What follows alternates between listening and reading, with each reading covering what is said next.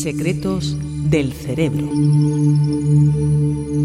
¿Cuántas veces nos hemos culpado de perder el tiempo? Estamos tan a gustito tumbados en el sofá y de repente empezamos a sentirnos culpables por no haber fregado los platos o por no haber pagado el último recibo de la batamanta que compramos en la teletienda en una noche de insomnio.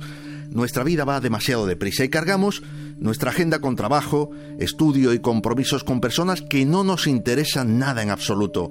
Esta sobredosis de actividades se traduce en estrés, fatiga e insomnio. La prisa se ha convertido en una epidemia mundial que nos hace enfermar y nos acorta la vida. La ciencia ha descubierto que vivir más lentamente mejora la salud y alarga la vida.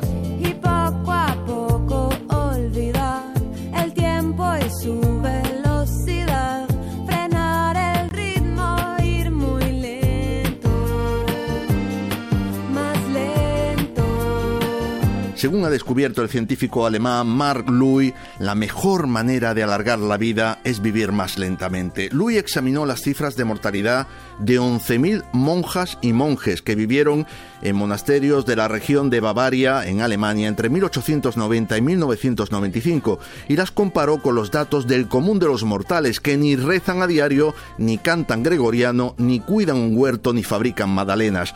El resultado es concluyente. La vida monacal, alejada del ruido y los tóxicos alarga la vida, aunque en el estudio solo se constata para los hombres. Las monjas tienen una esperanza de vida similar a la del resto de las mujeres, mientras que los monjes viven de media seis años más.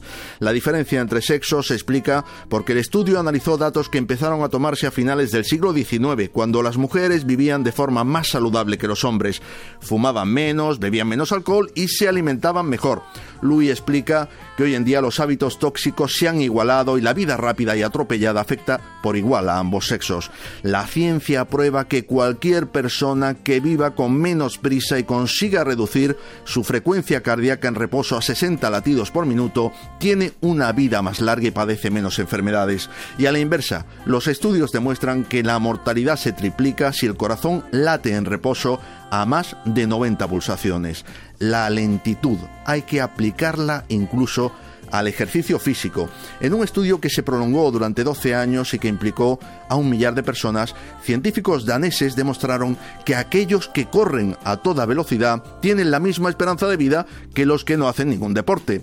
El experimento concluye que la forma más eficiente de alargar la vida es caminar a buen paso una o dos veces por semana durante una o dos horas. También es sanísimo comer más lentamente. Hay todo un movimiento, el slow food, que predica sus beneficios para la salud.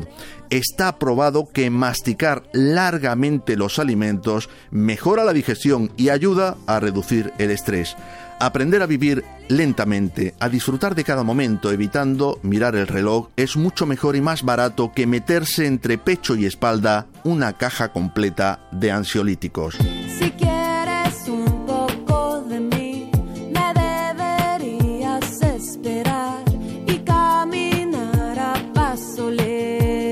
Antonio Rial, Radio 5, Todo Noticias.